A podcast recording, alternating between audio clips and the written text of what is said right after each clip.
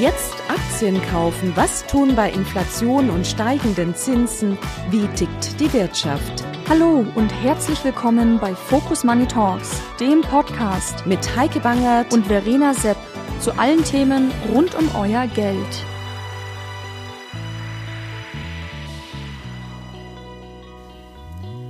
Hallo und herzlich willkommen bei Focus Money Talks im letzten Monat des Jahres 2023 und also direkt im Jahresendspurt. Ich bin Heike Bangert und spreche gleich mit Frank Fischer, dem Chef der Shareholder Value Management AG, darüber, ob die Jahresendrallye weitergeht oder den Märkten jetzt so kurz vor Weihnachten doch noch die Puste ausgeht und mit welchen Aktien und Investments Anleger am besten durch die holprige erste Phase des Jahres 2024 kommen.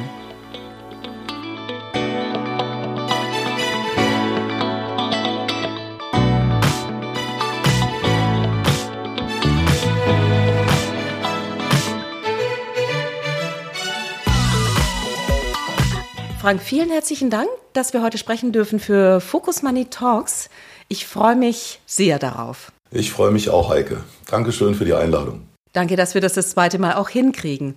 Aber ich muss mal sagen, es ist ja auch was passiert, was ich immer schon mit dir verbunden habe. Und wir hatten die ganzen Jahre häufig darüber gesprochen. Warren Buffett und Charlie Munger. Ich glaube, es war für alle eine ganz, ganz traurige Nachricht zu hören, dass Charlie Munger seinen 100. Geburtstag nicht mehr ganz erreicht hat. Super traurig. Ähm, ich bin auf dem Weg der Vorbereitung für die nächste Berkshire Hathaway HV und das mit Charlie ein Mensch, der eben nicht nur mit seinem Intellekt uns so viele Impulse gegeben hat, sondern auch mit seinem trockenen Humor uns immer wieder ein Lächeln auf die Lippen gezaubert hat, der schneidend scharf sein konnte, aber auch einfach so empathisch und menschlich agiert hat, der wird uns echt fehlen. Und natürlich war Charlie nicht nur für Warren Buffett ein enormer Impulsgeber, sondern auch für uns. Die Erkenntnis, in wunderbare Firmen zu investieren, die geht zunächst erstmal nicht auf Warren zurück, sondern das ist das Kernelement, was Charlie eben zusammen mit Warren entwickelt hat. Und das ist die Kernfunktion, die er bei Berkshire Hathaway hatte, zu sagen, dass es bei weitem besser ist, in diese wunderbaren Firmen zu investieren, selbst zu einem fairen Preis gegenüber dem Kaufen von dem klassischen Graham-Style Value Investing, was Buffett vorher praktiziert hat der hat sich da nicht so rausgetraut, um zu sagen, ich gehe in diese sagenhaften Qualitätsaktien, weil die sind tendenziell immer etwas teurer. Und das Element hat er ihm aber beigebracht. Das verlernt Warren Buffett auch nicht mehr, da bin ich sicher. Aber das hoffen wir. Das ist sicher. Aber der wird uns wirklich fehlen. Und der trockene Humor auf der nächsten HV, den kann keiner so ersetzen. Du bist ja einer der wenigen, die ihn wirklich auch persönlich gekannt haben, persönlich gesehen haben. Das ist natürlich schon ein unglaublich großes Geschenk, könnte ich mir vorstellen, oder? Ja, also richtig kennen ist anders. Früher gab es sogar noch ein Meet and Greet, aber das hat meistens auch Warren gemacht. Das fällt alles aus mittlerweile. Aber natürlich hatten wir durch die vielen Hauptversammlungsbesuche und weil ich eben alles von ihm verschlinge, habe ich mir den Mensch, der ist mir nahe gekommen und ich bin ihm extrem verbunden und ich habe sehr, sehr viel von ihm gelernt und bin ihm unheimlich dankbar, dass er seine Weisheiten und auch seine Fehler und was man daraus lernen kann, mit uns geteilt hat. Er war sehr bescheiden und ein intellektuelles Powerhouse. Eine Frage noch, bevor wir jetzt tatsächlich einsteigen und auch auf die Märkte gucken. Bist du denn der Meinung, dass Berkshire Hathaway, dass sie gut aufgestellt sind, jetzt mit den Nachfolgern? Das ist so, dass ich davon fest überzeugt bin. Wir hatten auch das Glück, dass wir schon einen der Nachfolger mal für ein Gruppengespräch gewinnen konnten. Einer aus unserer Value-Gruppe der deutschen Value-Jünger, die dort immer wieder hinpilgern, hat unsere Fragen gesammelt und äh, Todd Combs gestellt. Und diesen Mann zu erleben, mit welcher Energie und welcher Brillanz er zu allen Themen Auskunft gegeben hat. Und man sieht das ja auch schon in der Performance, auch Ideen wie eine Apple. Na klar steht Warren dahinter, aber diese Ideen, die kommen nicht essentiell von ihm, sondern da bin ich sicher, dass die beiden, die das Portfolio managen, schon wirklich die Ideengeber sind und Warren die letzten Endes absegnet, nachdem er seine Weisheit darauf angewendet hat. Und natürlich auch mit Charlie, bis er die Dialoge geführt hat. Das wird jetzt eben reduzierter sein. Aber die Firma ist gut aufgestellt. Operativ macht Greg Abel das Management der operativen Einheiten und das Portfolio, das wird letzten Endes von Ted und Todd gemanagt werden. Und das ist auch schon lange jetzt in dem Umfeld so, dass das schon so gelebt wird. Das heißt aber nicht, dass Warren aufgehört hat zu arbeiten. Von Todd wissen wir, dass der sogar auch noch samstags tatsächlich im Büro ist. Also Montag bis Samstag. Und das ist auch das, was Todd macht. Also die sind eben wirklich leidenschaftliche Investoren.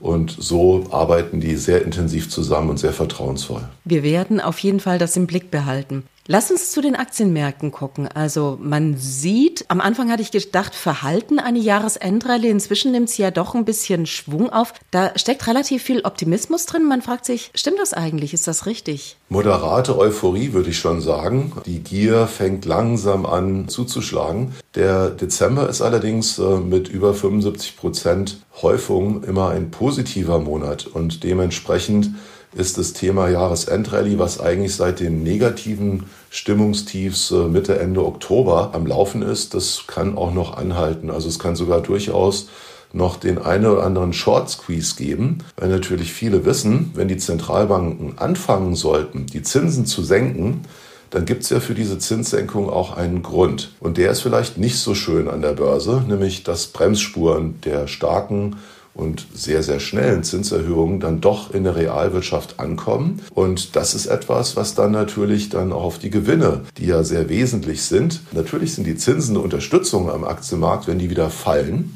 Das hilft, aber wenn die Gewinne stärker fallen als die Zinsen, naja, dann kann es auch nochmal wackelig werden an der Börse. Und dementsprechend ist dort auf der Zeitachse schon zu berücksichtigen, dass es nochmal wackeliger werden kann. In Richtung Jahresende kann ich mir zwar den einen oder anderen Durchatmer vorstellen, aber ich glaube, viele schauen sehr verwundert, warum das immer noch so läuft und äh, sind nicht dabei. Und die werden dann noch in den Markt gezwungen. Natürlich wie immer zur Unzeit. Ich finde es ja auch ein bisschen erstaunlich. Das Thema Jahresendrallye hatte ich vor Wochen bereits auf den Titel mitgesetzt oder wir hatten darüber diskutiert. Das war viel zu früh, um ehrlich zu sein. Wir waren ungefähr drei Wochen zu früh. Zumindest waren alle noch in ihrem Pessimismus verankert.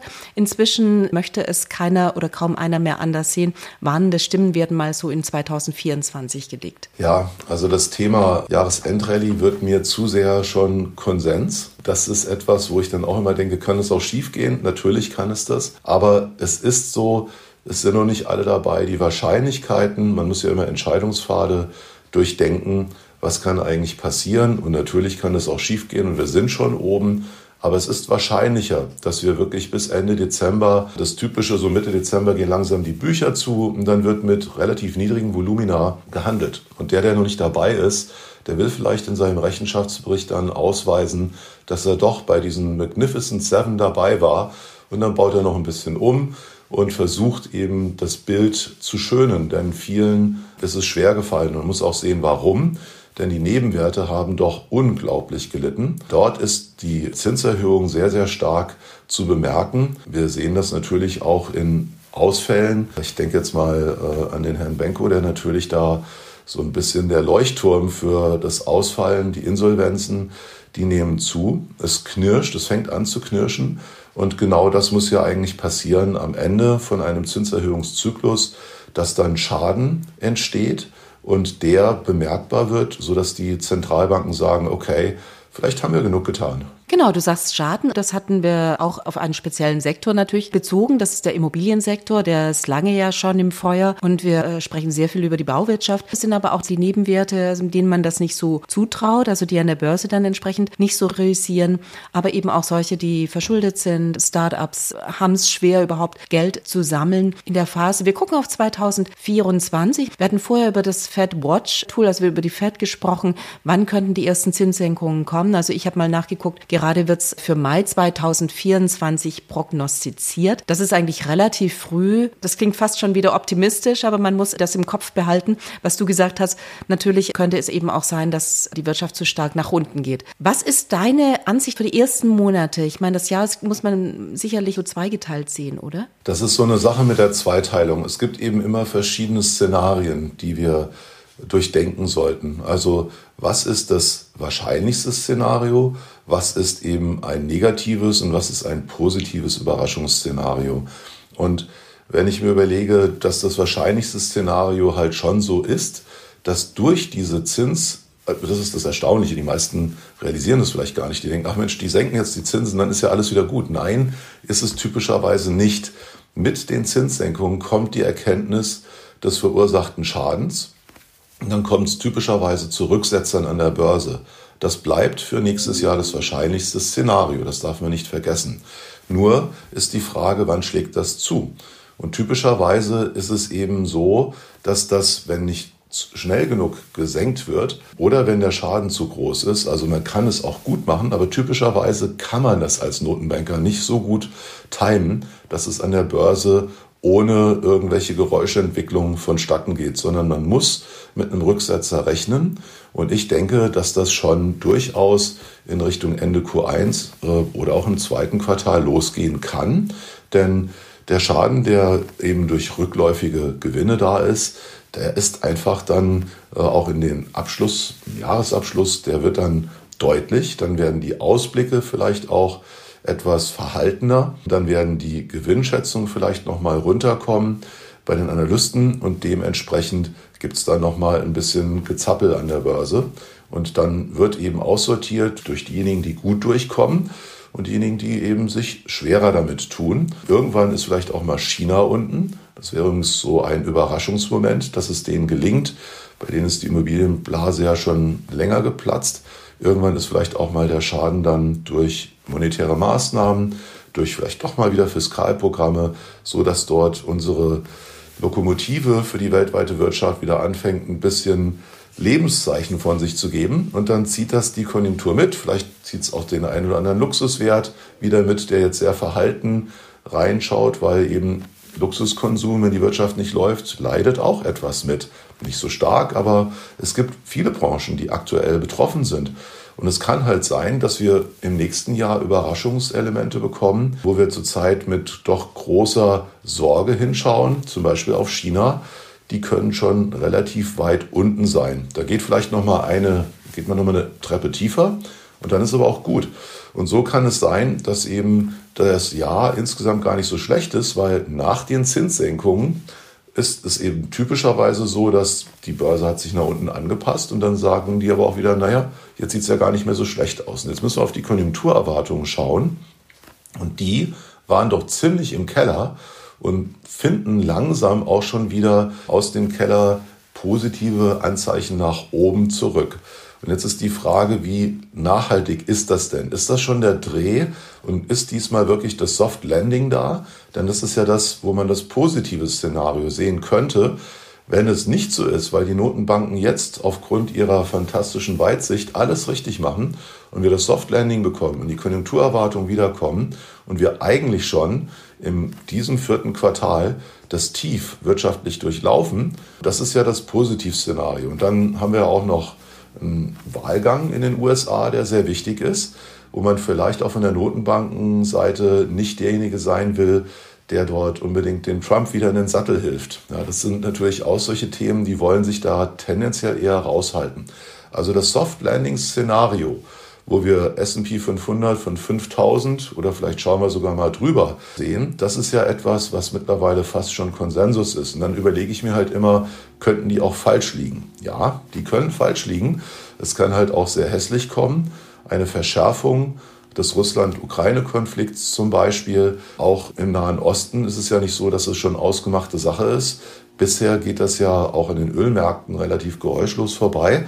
Aber was, wenn es doch zu einem großen Explosion in diesem Pulverfass da unten kommt und wir dann eben wieder einen inflationären Schub bekommen? Also es gibt auch Negativszenarien. Und umgekehrt gibt es dann ein richtig bullisches Szenario, nicht nur positiv, sondern eines, wo man sagt, Frieden in der Ukraine. Und Russland liefert wieder Gas nach Deutschland. Und im Gegenzug ist der politische Kompromiss, dass das, was wir für das Gas zahlen, Gaspreis kommt runter, Inflation kommt runter, die Notenbank kann schneller die Zinsen senken, alles entspannt sich, alles ist wunderbar. Und durch das Geld, was wir zahlen, erfolgt dann ein Wiederaufbau der Ukraine, weil Putin eben auf Teile der Preise, die wir zahlen, verzichtet. Also es gibt ja Szenarien, also mal ganz, sehr ganz ehrlich gesagt, ich wollte, du hättest recht mit dem letzten Szenario.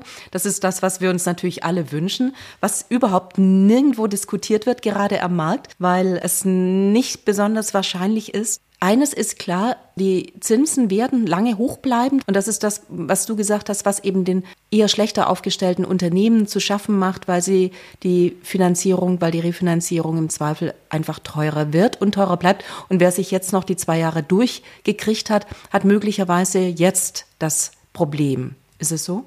Das ist so. Die Anschlussfinanzierung trifft nicht nur den privaten Häuslebauer oder auch das Land Italien, um mal so den Elephant in the Room zu nennen. Ja.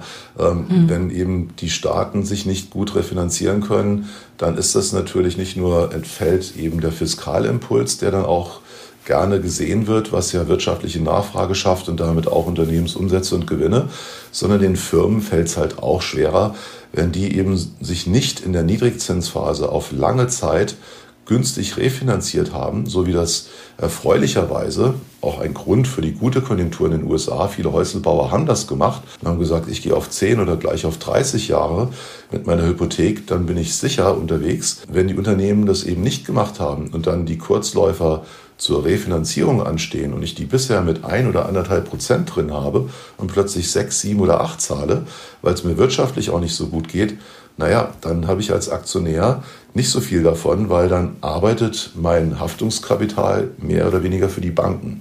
Und da ist nicht viel mit Dividende. Und äh, das ist ein Thema, wo man schon merkt, da fängt es an zu knirschen. Und die eine oder andere Firma ist leider dann auch nicht in der Lage, weil es wirtschaftlich richtig dünn läuft, sich zu refinanzieren, weder über EK noch über FK. Und dementsprechend fallen die einen oder anderen auch aus aus dem Rennen. Aber ist das Knirschen noch im Rahmen deines Soft Landing?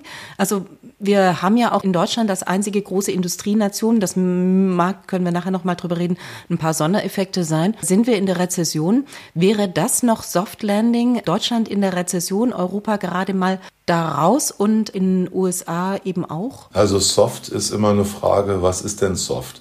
Eine Rezession ist eben nie sehr angenehm. Aber wir reden jetzt nicht von Depressionen oder wirklich kompletten Katastrophenszenarien, sondern es ist einfach das Ungewohnte für uns ist, dass wir wieder mal einen Wirtschaftszyklus haben, wo es eben niemand gibt, der einen rettet. Wir haben jetzt nicht wie während Corona plötzlich die enormen Fiskalimpulse und dann gleichzeitig auch noch monetäre Impulse von der Notenbank, sondern die Notenbank sorgt jetzt dafür, was ihre Aufgabe ist, rechtlicher Natur. Die müssen das ja so machen, die haben einen Auftrag, dass es zu Bremsspuren kommt. Und das ist ein normaler Wirtschaftszyklus, also nichts Ungewohntes. Ich glaube auch nicht, dass die so hart diese Bremsung machen. Deswegen wird ja aus dem dritten, oder oh, es war ja am Anfang sogar viertes Quartal die Erwartung für Zinssenkungen. Wir reden jetzt von Q2, wenn wir über den Mai reden. Und übrigens, die EZB ist auch so unterwegs. Die versteht natürlich, dass es auch in Deutschland dicke Bremsspuren gibt. Und damit das eben wirklich ein Soft Landing bleibt und nicht härter wird, ist das auch so, dass die EZB das nachmacht, was die Fed eben auch schon oder vielmehr das Fed Watch Tool sagt. Die Fed hat sich dazu ja noch nicht geäußert, aber der Markt antizipiert es. Man sieht es auch in dem Verhalten der Anleihen. Am langen Ende fallen eben die Zinsen und damit steigen die Bonds. Also es wird eingepreist. Und das bedeutet, dass tatsächlich die Wahrscheinlichkeit für zumindest ein Soft Landing ist gegeben. Ich bin aber nicht so optimistisch, dass das so gelingt. Also diese Perfektion haben Notenbanken in der Vergangenheit nie hinbekommen. Zwischendurch sieht man, um bei Charlie und Warrens Sprüchen zu bleiben, wer dann eben, wenn das Wasser zurückgeht, ohne Badehose geschwommen ist. Und äh, das ist das, was jetzt noch auf uns zukommt. Das war nicht nur der Herr Benko, sondern da gibt es auch andere. Und da kommt das eine oder andere noch hoch, vielleicht auch von Schattenbanken, aus diesem ganzen Finanzumfeld fehlt mir eigentlich noch was. Der eine oder andere Hedgefonds, den es zerreißt. Also es müssten noch so ein paar Themen kommen, wo wir dann dicken Schlagzeilen haben, wo wir wissen, da muss vielleicht nochmal eine Notsituation kommen, um ungewöhnliche Impulse zu bringen. Und dann sind wir aber auch durch. Dann sind wir weitgehend angepasst. Dann ist vielleicht auch die Börse wieder mal ein bisschen rückläufig gewesen. Und dann kann das Leben weitergehen. Benko ist nicht groß genug, aber natürlich stellt sich die Frage jetzt schon, welche Banken sind involviert? Da werden Julius Bier oder werden Schweizer oder andere, auch Deutsche, Österreicher sind natürlich dabei, logischerweise genannt. Ich bin gespannt. Ja, also es wird härter kommen. Deutschland tut einiges dazu, für Verunsicherung zu sorgen. Nicht nur das Bundesverfassungsgericht, das eben diese Sonderhaushalte jetzt einkassiert hat. Da fragt man sich natürlich schon, das ganze Geld, das eigentlich schon versprochen wurde, egal wo auch immer hin, das muss ja jetzt erst nochmal wieder gesucht werden. Bist du optimistisch, dass sie irgendwas finden?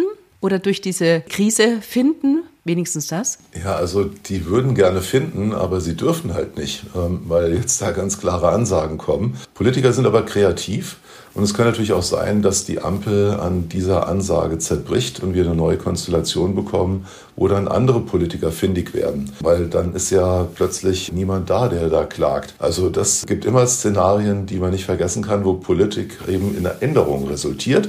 Und dann schauen wir mal, wie das aussieht. Aber Fakt ist, dass wir nicht solche starken Impulse bekommen, weil einfach die Schuldensituation in den Staaten ganz besonders doch so ausgeweitet wurde. Deutschland ist da ja gar nicht so schlimm, aber wir brauchen nur nicht mehr nach Italien schauen, auch in Frankreich, in Belgien. Es gibt halt viele Staaten, die nicht so solide gehaushaltet haben und wo der Zinsdienst jetzt die Schulden zu bedienen einfach einen hohen Anteil am Steueraufkommen auffrisst und dann gar nicht mehr so viel für soziale Wohltaten oder Wirtschaftsimpulse möglich ist. Dementsprechend muss man einfach von einem etwas moderateren, realen Wachstum ausgehen.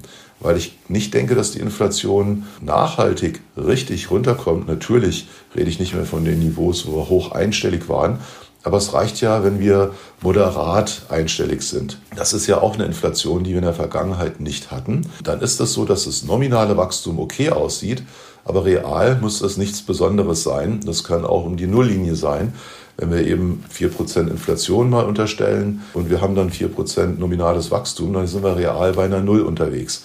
Das sind alles Szenarien, an die wir uns gewöhnen müssen, weil es eben so ist, dass wir Schulden, Orgien, Exzesse hatten, die so massiv sind, dass dort eben nicht nochmal viel draufgelegt werden kann, zumindest von der Startseite nicht. Jetzt gibt es aber natürlich andere Möglichkeiten, Produktivitätsschübe, Gewinne an Effizienz, wie mit der KI, die dagegen arbeiten, die auch schon eingepreist werden, zum Teil, wie ich denke, auch zu Recht. Zum Teil ist es eben doch eine Hype und wir müssen mal schauen, wie effizient das alles wird. Aber Fakt ist, die Menschen sind kreativ, es gibt tolle Entwicklungen, ähm, auch in dem Bereich Biologie, Pharma, wir denken mal an Quantencomputer, was dort alles an Möglichkeiten kommt über die nächsten fünf bis zehn Jahre, sehen wir doch Impulse für gutes Wirtschaftswachstum, was dann auch mal reales Wachstum bringen kann, wo ich gar nicht mehr so auf den Staat angewiesen bin. Auf die Kapitalmärkte besehen, fragt man sich natürlich, woher soll es kommen?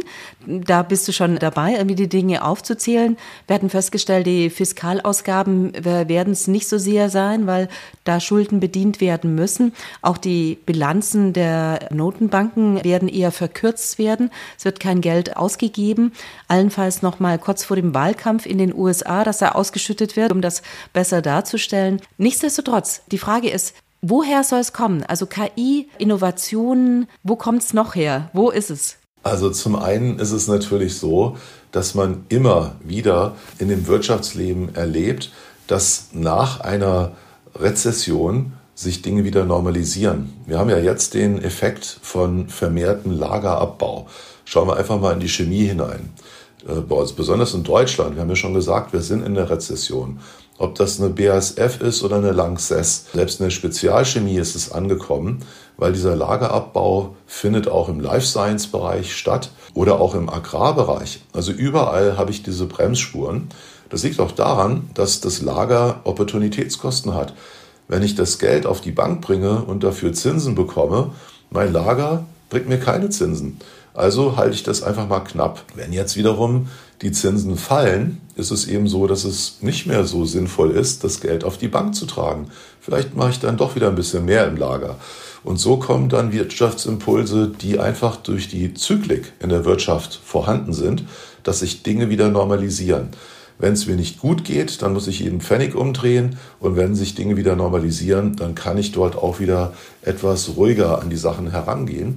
Und dann haben wir wieder ein normales Wirtschaftsleben, normale Wirtschaftsimpulse, die aber aufgrund des sehr gedrückten Niveaus dann wieder als positiv gegenüber den Erwartungen erlebt werden, sodass dann plötzlich auch mal bei einer BASF, die ja auch stark in China sind, wenn China wieder Lebenszeichen von sich gibt, Wer würde es denken, könnte auch mal eine BASF wieder höhere Gewinne machen. Und das ist eben diese Normalisierung, die typisch ist. Das ist jetzt nicht nur innovationsgetrieben, sondern einfach Anpassungen an normale Wirtschaftszyklen. Wenn man auf die Börse guckt oder 2023 geguckt hat, dann sah man eben zwei Themen hochspielen. Das war KI und das andere war Novo Nordisk. Oder letztlich irgendwie diese Abnehmen Pillen oder Abnehmenspritzen auf verschiedene verteilt, aber auf eben sehr wenige verteilt. Würdest du sagen, jetzt, wo man möglicherweise in 2024 und darüber hinaus der Zyklus wieder Fahrt aufnimmt und man wieder ein bisschen mehr in die Normalisierung geht, könnte es sein, dass viele davon profitieren oder Unternehmen, dass man einfach den Blick weg von diesen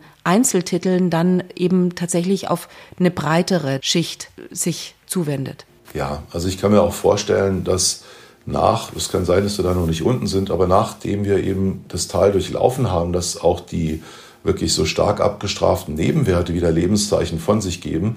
Relativ zu Standardwerten sind die auf einem extrem gedrückten Niveau. Und solche Unterbewertungen können durchaus auch noch mal ein halbes Jahr länger anhalten. Aber irgendwann ist dann auch gut. Und dann kommt eben in die Breite hinein wiederum die Liquidität, weil die Anleger erkennen, für das Risiko, was sie übernehmen, werden sie reich belohnt und dann gehen sie in diese Aktien hinein, weil sie eben sehen, der Wirtschaftszyklus normalisiert sich wieder. Äh, die können alle daran teilhaben. Die Gewinne, die auf sehr gedrücktem Niveau sind, werden sich wieder erholen. Es gibt auch wieder Dividenden von diesen Titeln und schon geht das weiter im Leben. Das ist ganz normal. Frank, welche der Titel sind diejenigen, wo ich dann nachher feststelle, die stehen nicht ohne Badehose da. Also das wird ja, du sagtest ja, etwas wackelig werden. Es gibt nicht das zweigeteilte Jahr, sondern möglicherweise ist es so, dass das ganze Jahr über mit Rückschlägen und man rechnen müsste. Also auf welche Unternehmen sollte ich setzen, um dann mich auch zu wappnen gegen eben solche Rücksetzer oder auch wenn sich die Sicht der Anleger ändert und alle mal ein bisschen genauer hingucken. Also, wenn man eben wirklich auf Sicherheit geht, dann ist man mit Titeln, die schöne Dividenden zahlen und das mit hoher Wahrscheinlichkeit sehr gut unterwegs. Wir haben im Versicherungsbereich schon die ein oder andere Aktie genannt, die auch bei uns schon prominent vertreten ist. Die Score ist nach wie vor als Rückversicherer, auch wenn sie sich sehr schön entwickelt hat, aufgrund der sehr guten Entwicklung attraktiv und wird auch noch die nächsten drei bis fünf Jahre eine sehr gute Performance versprechen, auch mit einer ordentlichen Dividendenrendite. Das gilt auch für die norwegische Storebrand, äh, wo man einfach aufgrund des Abbaus der mit Eigenkapital zu unterlegenen Garantieprodukte im Versicherungsbereich. Dort wird, weil diese Garantieprodukte auslaufen, immer mehr Eigenkapital frei und das kann ich verwenden für Aktienrückkäufe und Dividenden, die zunehmen. Und operativ ist diese Firma auch sehr gut geführt. Auch dort werde ich eben, wenn ich jetzt auf moderate Risiken achte, gut belohnt werden. In Deutschland wäre Die dürften ja auch ein bisschen mit dem höheren Zinsniveau profitieren. Ja, wobei natürlich, wenn die Zinsen wieder senken, auch dort ein Gegenwind ist. Es ist, man muss sehen, dass das höhere Zinsniveau relativ zur Vergangenheit immer noch erhöht bleibt, selbst wenn die Zinsen wieder runterkommen. Und äh, das kommt aber noch dazu, dass bestimmte Buchhaltungsstandards, IFRS 17 ist dort zu nennen, dazu führt, dass eine Glättung der Gewinne kommt, sodass diese ganze Branche eine Art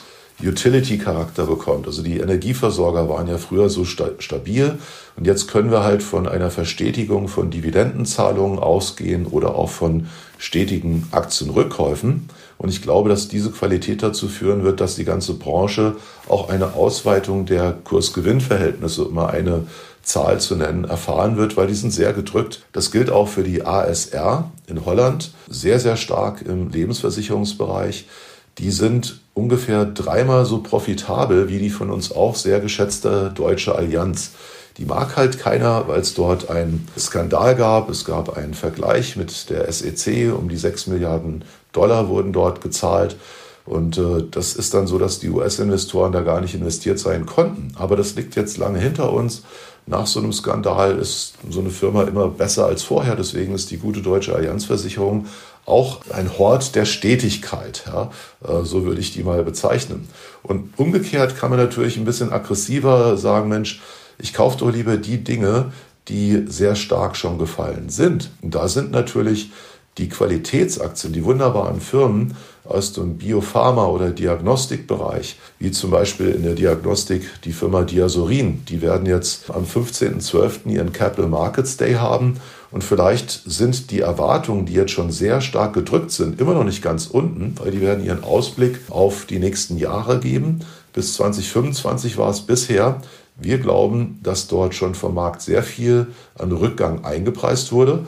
Aber es kann halt sein, dass wir noch einmal die Chance kriegen, günstiger nachzukaufen. Und dann ist vielleicht auch unten. Denn diese Firma profitiert von ungefähr 6 bis 8 Prozent Umsatzwachstum in der Branche und das zu hohen Kapitalrenditen.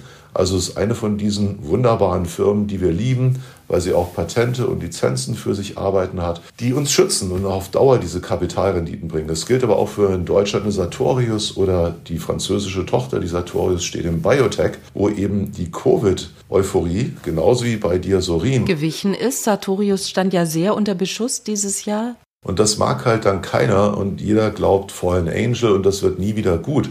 Aber die Trends, die diese Firma so voranbringen, die haben sich nicht geändert. Und jetzt ist es so, never catch a falling knife. Ähm, ja, man muss sich irgendwann rantrauen. Wenn ich auf fünf Jahre oder auch auf zehn Jahre schaue, dann sind das alles schon sehr attraktive Chancen, die wir haben. Und umgekehrt bei einigen Firmen, liegen wir einfach noch auf der Lauer. Eine Carl Zeiss Meditech gehört dazu. Da glauben wir, ist es noch nicht eingepreist. Ähm, da müssen wir noch ein bisschen Geduld haben.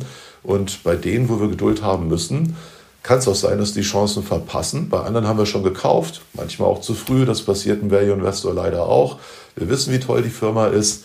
Kann aber sein, dass wir auch uns um ein halbes Jahr verschätzen, wann dann wirklich der Boden ist. Das spielt auf drei oder fünf Jahre gar keine Rolle, weil wir dann aufgrund dieser Zinseszinseigenschaft, diese Kapitalrenditen von 20 Prozent oder mehr, die arbeiten ja jedes Jahr für mich. Und dieser Zinseszinseffekt, das sogenannte Compounding, der arbeitet für mich und bringt mir über die vielen Jahre dann einfach diese tolle positive Performance. Ihr habt ja auch Microsoft im Portfolio. Viele würden denken, wie Value, diese ganz teure Microsoft, die so stark gestiegen ist im Zuge der KI-Euphorie, aber Microsoft ist trotzdem drin. Was ist denn so viel Value an Microsoft? Ja, das ist ja das Entscheidende. Die Frage der Definition, was Value überhaupt ist, ist dabei entscheidend. Und das ist eine Sicherheitsmarge, die wir nach wie vor sehen. Die ist natürlich aufgrund des super Anstiegs geringer geworden. Aber es ist so, dass wir bei Microsoft immer noch sehen, dass wir eine moderate Unterbewertung haben.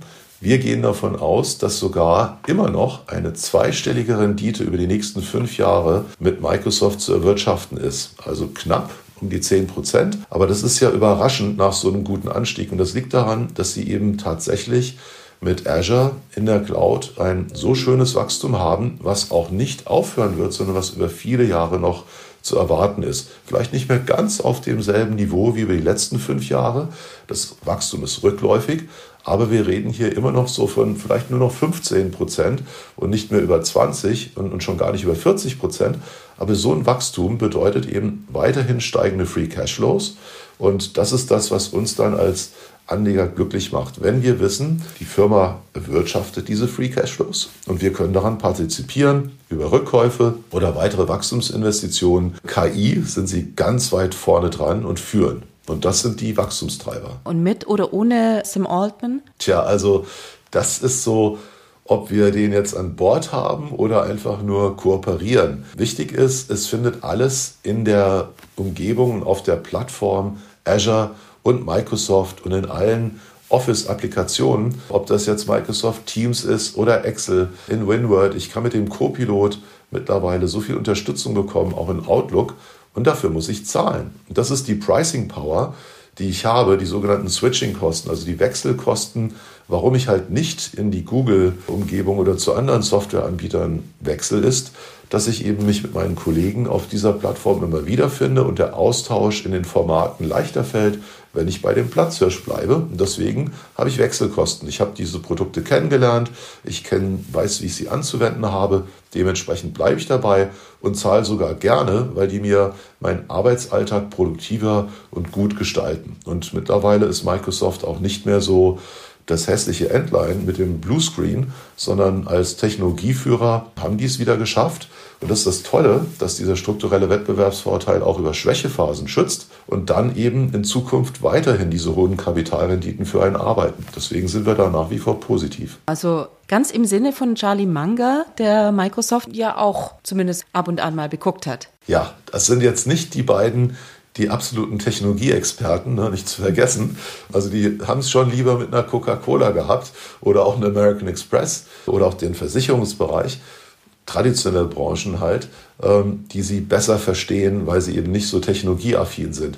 Deswegen haben sie sich ja auch mit jungem Blut quasi eine Erfrischung, so eine Frischzellenkur reingeholt ins ja, Haus. Unbedingt. Ja, klar. Genau. Aber ähm, das ist nicht so, dass die dort nicht das verstehen. Und natürlich war auch immer so für Warren, der ja sehr eng mit Bill Gates befreundet war, diese Nähe war nicht unbedingt unter Compliance-Gesichtspunkten sehr förderlich für ein Engagement in Microsoft, was jetzt Berkshire betrifft. Dafür, wenn man so eng befreundet ist, ist das vielleicht nicht das, was man auch selber propagiert, dass man eine gute Governance hat, eine gute Compliance. Dann kann ich nicht quasi mit dem Unternehmensgründer, der ja immer noch mehr oder weniger Insider ist bei Microsoft, da kann ich schlecht investieren. Deswegen hat das immer ein bisschen Berkshire davor geschützt, in eine dieser besten Firmen zu investieren. Schade eigentlich. Lass uns über eine noch sprechen. Da hatten wir öfter mal drüber gesprochen, Secunet.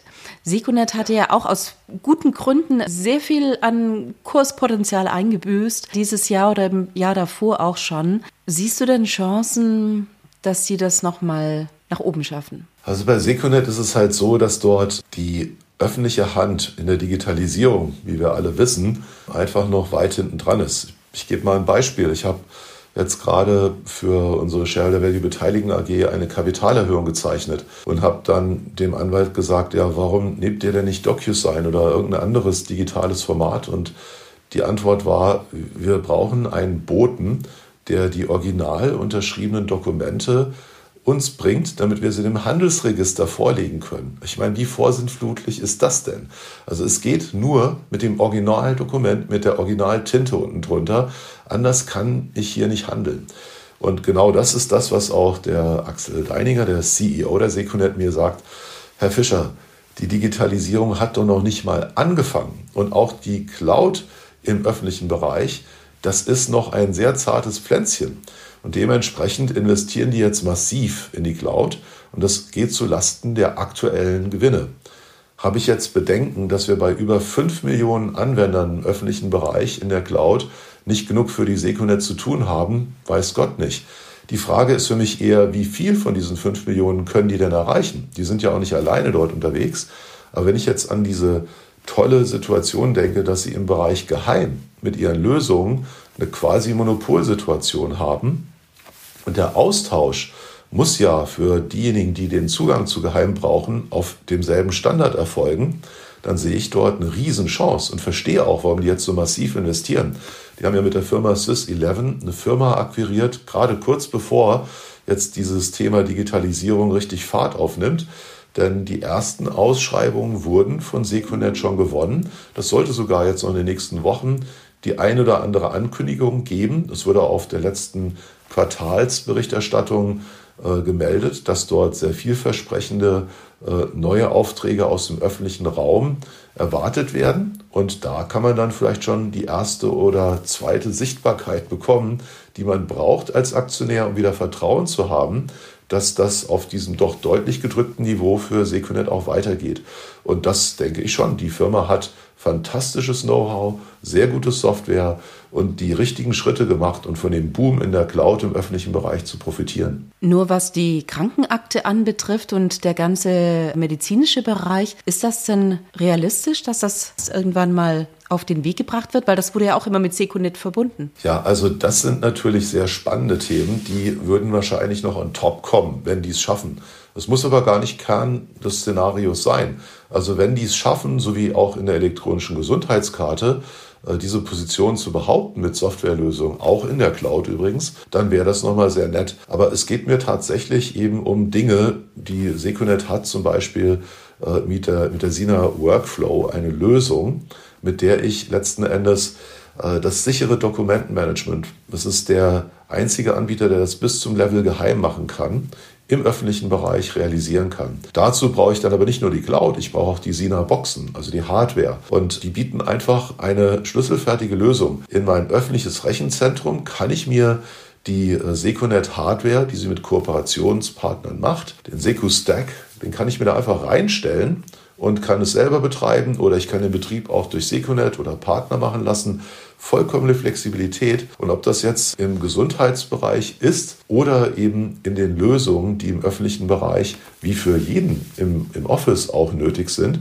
je mehr Last draufkommt, je mehr diese Cloud genutzt wird, umso mehr wird sekundär dran verdienen. Das wird halt über die Jahre hochlaufen. Und ich kann mir da so einen richtigen Hockeystick-Effekt vorstellen. Wir gehen jetzt halt leider durch die Leidensphase durch durch die Phase des Investierens, was die aktuellen Gewinne unter das normale Niveau drückt. Dafür werden wir am Ende eben mit höheren Umsatzzuwächsen belohnt und die sollten übrigens dann auch in höheren Margen resultieren. Das ist jetzt aktuell schwer zu greifen und das erklärt auch den starken Kursverfall. Lass uns mal auf das Ganze nochmal gucken. Also wenn ich richtig verstanden habe, dann sagst du Qualität suchen oder Nachzügler, also die jetzt wirklich stark abgestraft worden sind und Perspektiven haben. Sollte ein Anleger auch sein Portfolio mit Anleihen, Gold, Krypto, äh, Rohstoffen anreichern, um da eine Diversität zu schaffen? Ja, also ich bin durchaus auch Freund von Öl und Gas. Äh, nur als äh, ESG-konformer Investor findet das keinen Eingang, weil die meisten Öl- und Gasfirmen machen auch Fracking und Fracking ist so schädlich für die Atmosphäre, dass wir es ausschalten. Das dürfen wir nicht investieren. Und dementsprechend ist es so, dass wir bei einer Zero Tolerance Policy einfach gar nicht in den Bereich können. Aber ich denke, dass dadurch, dass zu wenig Exploration kam, wird Öl und Gas tatsächlich mit dem anderthalb bis zwei Prozent mehr Nachfrage pro Jahr, hören wir alle nicht gerne in Zeichen des Klimawandels, keine gute Nachricht. Genauso wie der Kohleverbrauch der in China immer noch wächst und nicht schrumpft. Das sind alles Dinge, die für Klimawandel nicht gut sind. Aber zum Investieren ist das gut, nur nicht eben auf Ewigkeit, weil irgendwann werden eben wir sehen das an dem Preisverfall der Solarmodule. Es wird immer mehr Energie geben, die günstig ist, Strom.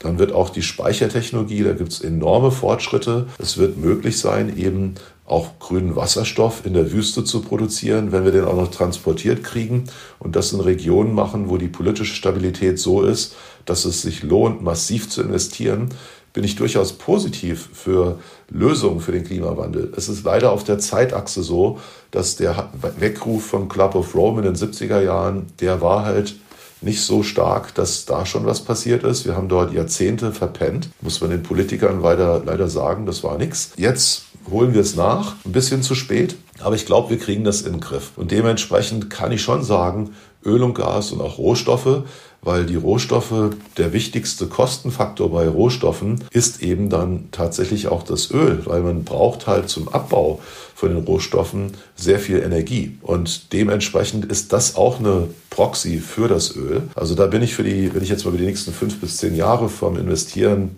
denke, dafür positiv. Und weil ich beim Inflationsszenario auch positiv bin für erhöhte Inflation nachhaltig, bin ich auch positiv für Gold. Wo ich mich enthalte, ist das Kryptothema oder sagen wir es mal so, ich bin dort nicht nur, dass ich nicht genug verstehe davon, es ist auch so, dass ich sagen muss, ich arbeite mich da nicht so rein, weil ich einfach denke, wenn ich davon abhänge, dass die Notenbank mir überhaupt dieses Investment zulässt oder die Gesetzgebung, dann möchte ich nicht meine Anleger einem solchen Risiko aussetzen, dass mir übermorgen jemand den Hahn abdreht. Das will ich nicht. Das ist nicht das, was ich mit Investieren verbinde, dass das mit möglichst wenig Risiko gemacht werden soll. Und wenn jemand anderes darüber entscheidet, ob mein Asset morgen noch okay ist, das schmeckt mir gar nicht. Ja, auch eines, das du nicht beurteilen kannst, also eines, das man nach Value-Gesichtspunkten nicht aufdröseln kann. Letzte Frage, was mich sehr interessiert. Alles, was auf eure Strategie zutrifft, ist letztlich äh, aktives Management. Und trotzdem gibt es einen ETF aus dem Hause. Also die Frage ist, warum gibt es einen ETF und für wen ist der? Ja, also das ist eben so die, die Frage, die wir öfter jetzt hören. Wir haben letzten Endes ein ETF deswegen gemacht, weil wir gesehen haben, wir könnten eventuell eine ganz andere Basis von Investoren damit ansprechen. Wir wollten eigentlich immer schon das Thema ein 100% investiertes Mandat an den Markt bringen. Und jetzt war es die Frage, machen wir daraus einfach einen Aktienfonds, einen Long-Only globalen Aktienfonds oder bieten wir den regelbasiert auf Basis eines Index als ETF an. Der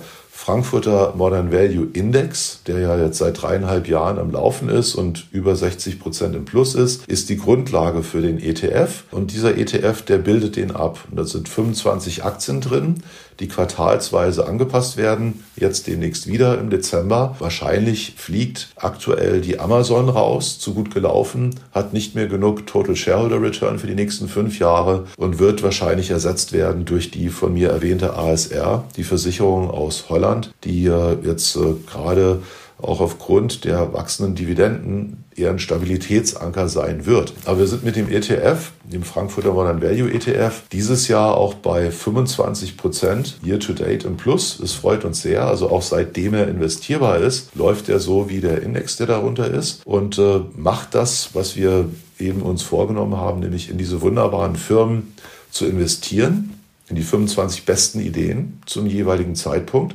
Und äh, das ist so, dass wir dort eine neue Gruppe von Leuten gewinnen. Also das sind dann auch jüngere Leute, vielleicht auch Leute, die über Robo-Advisor gehen oder Trading-Plattformen, die in Apps sind, mit denen wir bisher gar keine Berührungspunkte hatten, weil die eben doch sehr stark selbstgetrieben sind. Und äh, das ermöglicht uns den Zugang eben vielleicht auch zu jüngeren Generationen, die eher auf sowas achten. Und natürlich ist es so, dass wir damit A zeigen, wir können auch die großen Titel, weil dort sind dominant größere Titel drin. Und wir leiden in den anderen Mandaten, wie im Frankfurter Aktienfonds für Stiftung auch. In der Seconet ist zum Beispiel nicht im ETF drin. Die ist jetzt gefallen. Das hat natürlich dem Frankfurter Aktienfonds für Stiftung nicht so gut getan. Hat natürlich dadurch das Potenzial, sich wieder sehr stark zu erholen, wenn die wieder läuft. Da sind halt noch ein paar Nebenwerte drin. In dem ETF sind mehr oder weniger sehr liquide, sonst kann man kein ETF machen. Der muss ja börsen täglich, sekündlich gehandelt werden. Dementsprechend ist es ein anderes Konzept, auch wenn wir uns natürlich an diesen Ideen auch in den anderen Mandaten bedienen und die jetzt schrittweise immer stärker repräsentiert werden, weil wir eben sehen, wie gut dieses Umstellen auf diese wunderbaren Firmen funktioniert machen wir das vermehrt auch im Frankfurter Stiftungsfonds, unserem defensiven oder auch im Frankfurter Aktienfonds für Stiftungen, weil wir einfach merken, das, was Charlie und Warren, um da den Schluss nochmal zu machen, gesagt haben, nämlich es ist bei weitem besser, in wunderbare Firmen zu einem fairen Preis zu investieren, als in die klassischen Value-Firmen mit niedrigen KGV und hoher Dividendenrendite zu einem wunderbaren Preis. Und das bedeutet eben, den Zinseszins für sich arbeiten zu lassen und das haben wir auch erkannt. Das ist schwieriger, das zu machen, weil man eben mehr über diese Firmen und die ganzen Prozesse, Strukturen, über die Wettbewerbsvorteile und die Marktdynamik und den Wettbewerb selber verstehen muss, bevor man sich daran trauen kann. Aber wenn man das dann geschafft hat, dann wird man dafür gut belohnt. Und ja, das ist das, was Charlie und Warren gemacht haben. Das machen wir auch. Wir haben es äh, verstanden, wie es umzusetzen ist und freuen uns, dass es auch Anklang findet. Wunderbar. Vielen Dank für das schöne Schlusswort. Frank, wir haben jetzt gar nicht über den Burggraben gesprochen, aber ich würde mal sagen, das machen wir dann das nächste Mal, oder? Sehr, sehr gerne, Heike. Danke dir.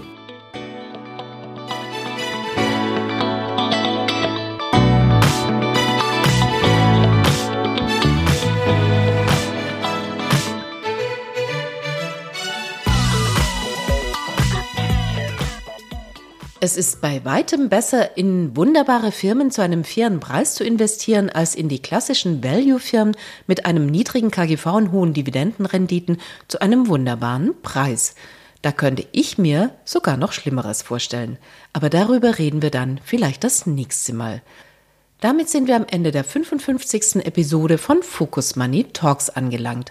Euch vielen Dank fürs Zuhören und allen eine gute Woche.